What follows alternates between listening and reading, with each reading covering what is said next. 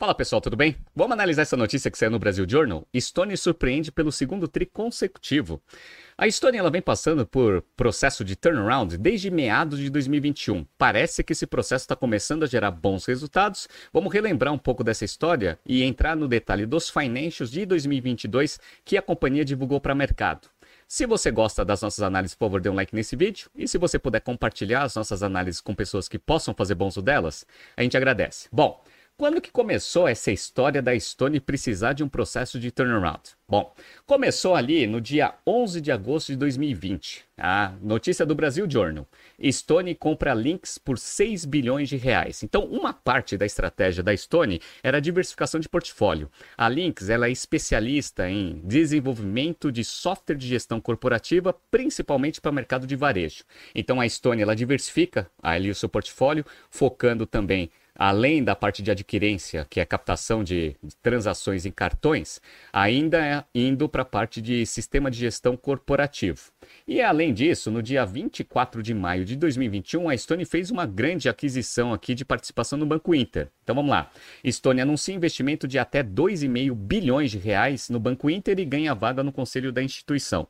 Qual que era o racional dessa participação aqui no Banco Inter?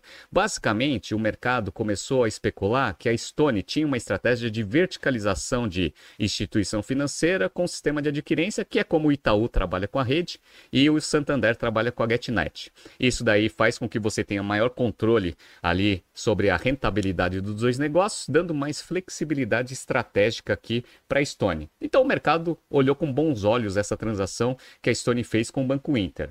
Só que o que, que, aconteceu? Aconteceu que a Stone ela ficou com a estratégia operacional muito mais complexa do que ela tinha antes dessas duas aquisições. E isso daqui começou a causar alguns problemas operacionais. Então, Olha a notícia aqui do dia 31 de agosto de 2021. Stone perde dinheiro com crédito. A ação cai 40% no ano. O que, que aconteceu aqui com a Stone? Ela errou. Ah, então ela começou a executar tanto a parte de estratégia de integração com a Lynx e também desenvolver aquela verticalização entre sistema financeiro, banco e também a parte de adquirência. E ela errou nessa, nesse processo. Vamos lá?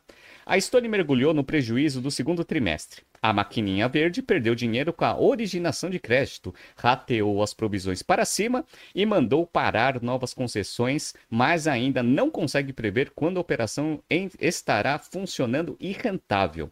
O mercado já esperava um resultado fraco, mas os números ainda sim surpreenderam.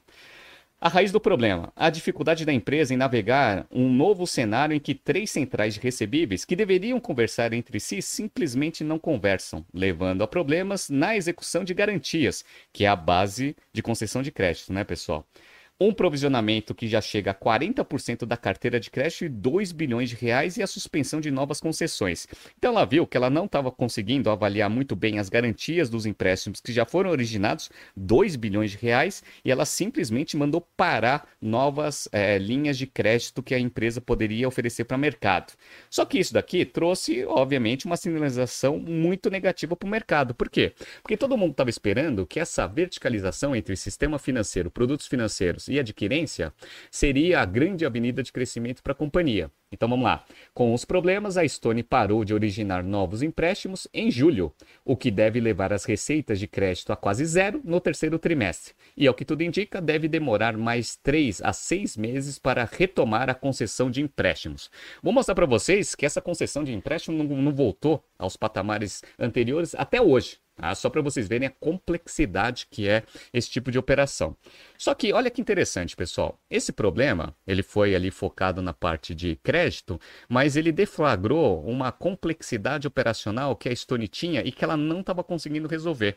Então aí, aí que foi o início do processo de reestruturação.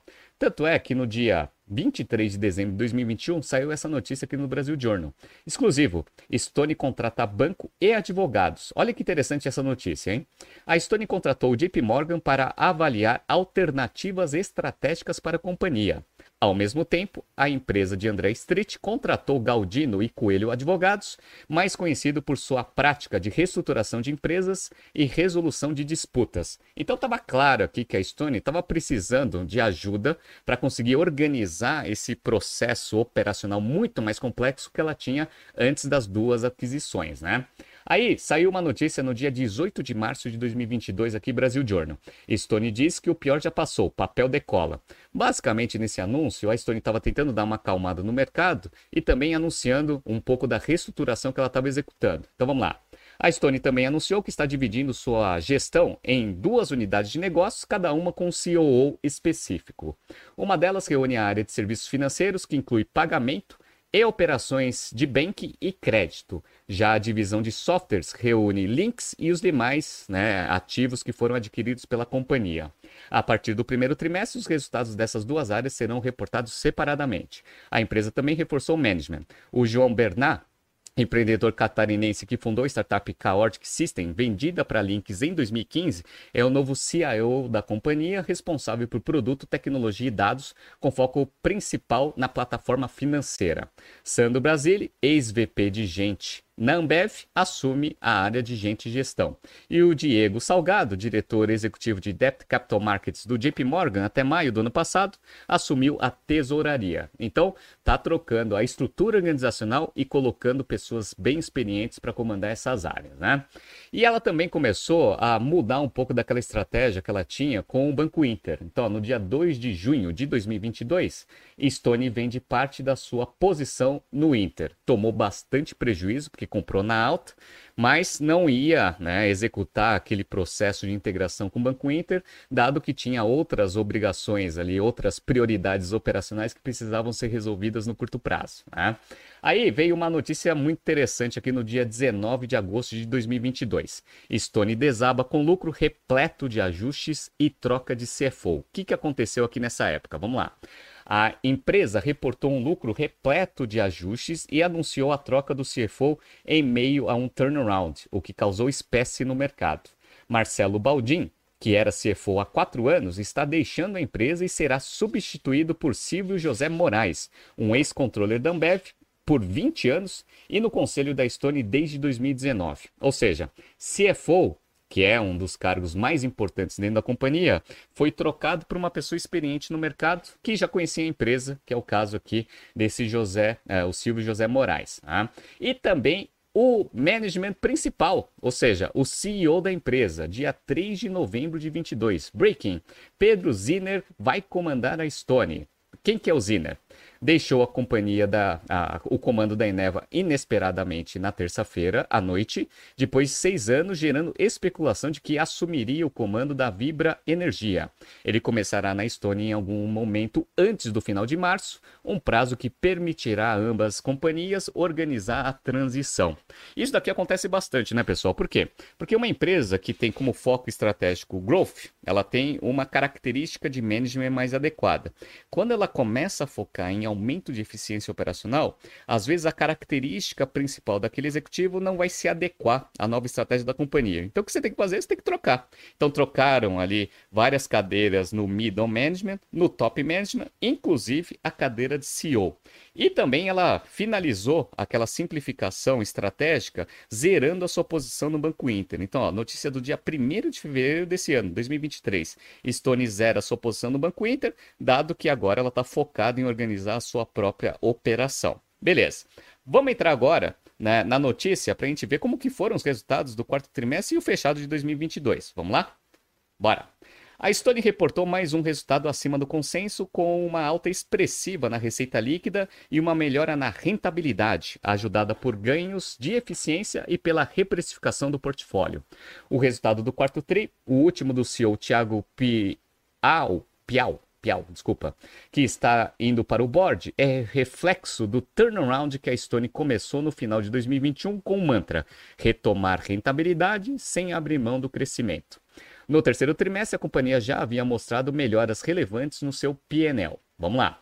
No trimestre, o volume transacionado pelos clientes pequenos e médios da Estônia aumentou 23%, chegando a 81,9 bilhões de reais, acima do range de 78 e 79 que havia passado como guidance. Então, bateu o guidance ali de Total Payment Volume. O TPV, o Total Payment Volume, cresceu duas vezes acima da indústria, né, que cresceu 12% segundo a BEX, com a Stone ganhando share no segmento. A alta teve a ver com o aumento da base de clientes, mas também com o fato da Stone estar penetrando clientes maiores nesse segmento, o que tem feito o total payment value médio né, por cliente subir. O take rate ah, desse segmento ficou praticamente, praticamente flat em relação ao terceiro trimestre, 2,21. Mas quando você, faz a, quando você faz a comparação do take rate do quarto trimestre de 22 para o quarto trimestre de 21, você vai ver que teve um aumento expressivo. Né? Bora, vamos lá. Tudo isso trouxe uma melhora muito forte nos índices de lucratividade operacional. Vamos lá. No quarto trimestre, a receita líquida da Estônia subiu 44,5% no ano, contra 2,7 bilhões aqui, enquanto o EBITDA ajustado veio em 1,27 bilhão, praticamente em linha com o consenso do sell side. O EBT, o lucro antes de imposto de renda, ah, e o lucro líquido, no entanto, vieram bem acima das projeções e do guidance da própria Stone. O EBT ajustado ficou em 316 milhões de reais, em comparação ao guidance de 250 milhões e aos de 220 milhões que o mercado projetava. Então, ó, o lucro antes de imposto de renda muito acima do que estava sendo esperado pelo mercado. Já o lucro líquido ajustado veio 231 milhões de reais, 20% acima do consenso. Então os resultados foram muito bons, né? Em meados de 2021, a Stone paralisou seu negócio de crédito depois de sofrer perdas relevantes com a operação. Piau disse que, ao longo do ano passado, a companhia se dedicou a reconstruir o time e criar novos sistemas de concessão e score de crédito. Segundo ele, a empresa já começou a oferecer crédito para um pool de clientes selecionados no modelo de teste e pretende escalar o produto no segundo trimestre de 23, mas de forma bem conservadora, até pelo cenário macro. Então, olha que interessante, né, pessoal? Aquele erro que a Stone cometeu em 2021 fez com que ela ficasse atualmente, né, na situação que a gente vê do mercado financeiro global e brasileiro, muito melhor. Por quê? Porque ela não emprestou muito dinheiro sem fazer uma exposição de risco adequada e agora ela está começando né, a voltar a fazer esse tipo de operação, obviamente com um sistema muito mais robusto. E olha que interessante o que, que ele disse aqui na notícia. Vamos lá. Abre aspas. Agora, o nosso sistema é baseado nisso, que é a parte de garantias é, estruturadas mas faz um assessment mais global das garantias e do dono da empresa, disse ele. Além disso, vimos que precisávamos de capabilities melhores no nosso time para termos mais experiência em crédito e não reinventar a roda em práticas já consolidadas de mercado. O processo de renegociação de crédito também tem que ser muito dinâmico. Antes tínhamos um produto muito engessado. O novo CEO, Pedro Zinner, assume o comando em abril. Ah, então, só para mostrar aqui que existia a necessidade de trazer bastante gente experiente, reorganizar essa operação com tempo para conseguir ter um produto mais confiável, principalmente nessa parte de concessão de crédito que a gente está vendo que se você fizer errado vai dar problema como a gente está vendo em várias instituições financeiras no mundo inteiro, né? Então vamos pegar aqui os resultados fechados de 2022 para a gente ver como que foi a Estônia aqui em relação a 2021.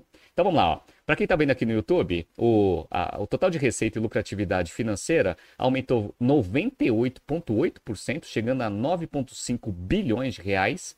O EBITDA ajustado cresceu 183%, chegando a 4,3 bilhões de reais.